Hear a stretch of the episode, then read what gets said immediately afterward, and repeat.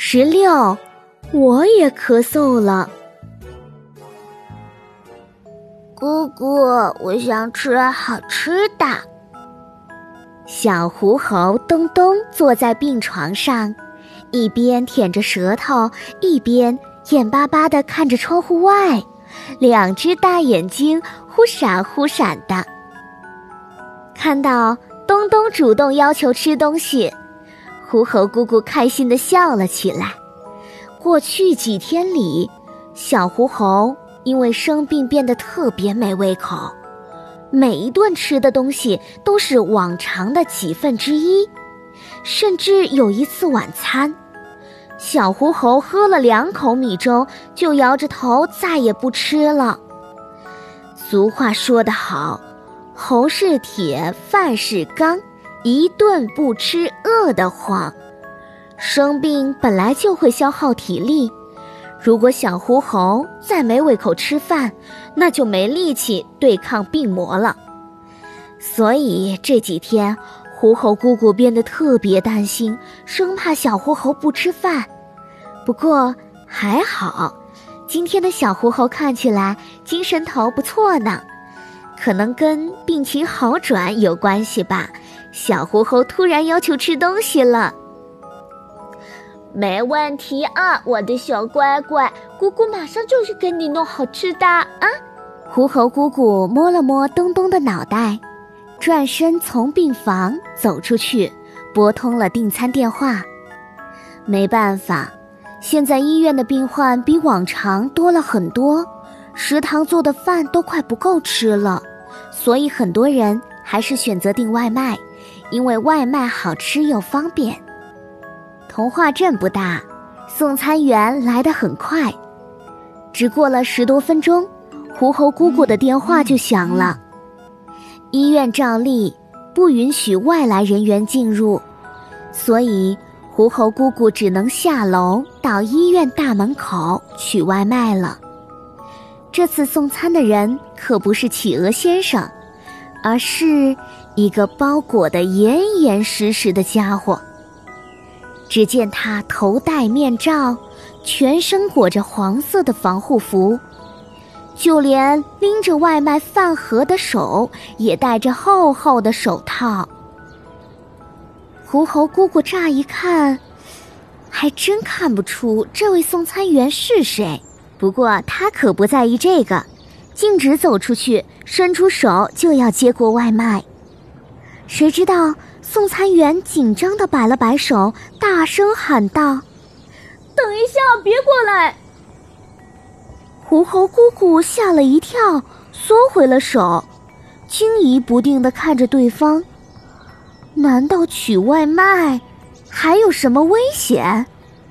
只见那名送餐员小心翼翼从身后取出一根长长的钓鱼竿。在手里拧了两下，那根杆子就变长了。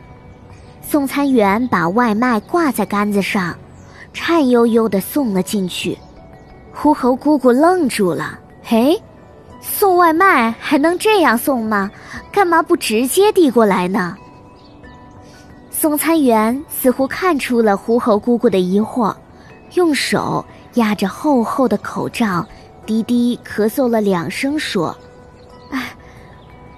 不好意思，非常时期，我们要尽量减少不必要的接触。啊，狐猴姑姑恍然大悟，有些好笑的看着送餐员，哈哈，这也太小心了，连钓鱼竿都用上了。狐猴姑姑接过外卖，转身朝住院楼走回去，忽然一阵风吹了过来。狐猴姑姑捂着胸口，弯下腰，剧烈咳嗽起来，外卖都差点掉在了地上。糟了，自己不会是感染了新病毒吧？狐猴姑姑撕心裂肺的咳嗽着，心里忽然沉了下来。自己的身体一向都很健康，这次莫名其妙的咳嗽。可能不是什么好兆头啊！恰巧这时候，杨博士双手插在衣兜里，快步从楼下走过。他看到了弯腰咳嗽不止的狐猴姑姑，眉头轻轻皱了皱，径直走了过来。狐猴女士，你的身体不要紧吧？杨博士有点担心，医院里已经人满为患。虽然各项消毒措施已经做得很好，但是医院内部人群之间的感染总是难以避免的。如果小狐猴的姑姑也被病毒感染了，那谁来照顾小狐猴啊？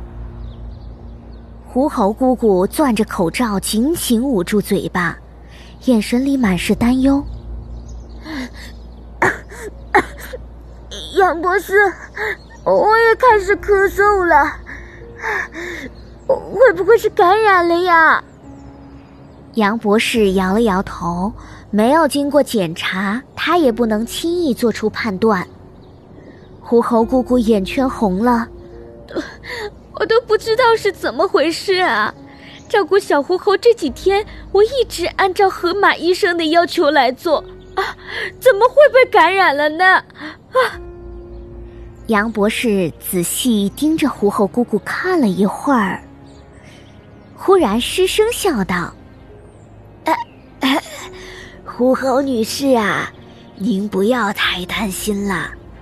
咳嗽并非就是新病毒感染，我们不能据此做出这样的判断。不过，我可以先为您检查一下，这边来。”狐猴姑姑跟着杨博士进了办公室，心情忐忑地坐在椅子上。杨博士取出了一只智能测温仪，在狐猴姑姑额头前仔细量了一会儿。咦，测温仪没有发出发热警报。杨博士没吭声，不过心里松了一口气。他示意狐猴姑姑张大嘴巴。拿起医用手电筒，仔仔细细查看了一番，这才笑着对狐猴姑姑说：“据我的初步判断，您啊是最近饮食作息不规律，上火了。”狐猴姑姑惊喜地站了起来：“啊，哈哈，原来我不是感染了新病毒啊！哈 哈那太好了，我又可以照顾我亲爱的小侄子了！”哈哈。杨博士严肃地摆了摆手，说：“哎，这只是我的初步判断，下午还得用诊断试验盒检测一下你的血液样本才能确定。不过呀，照顾侄子也得注意自己的身体，自己都生病了，怎么有力气去照顾亲人呢？”狐猴姑姑连连点头，她拿起外卖，急匆匆要离开。不过，杨博士叫住了狐猴姑姑，从抽屉里拿出一盒药。咽喉是身体的第一道防线，保护好嗓子对防疫也很重要。吃点清热解毒的吧，回去冲泡一杯。啊，喉咙痛也是感染症状的吗？吃这个有用吗？狐猴姑姑翻来覆去的看了两眼，疑惑的问：“杨博士点点头，当然，这次抗疫很多中药都是清热解毒的呢。中医可是咱们的国粹，为了这次疫情做了不少贡献。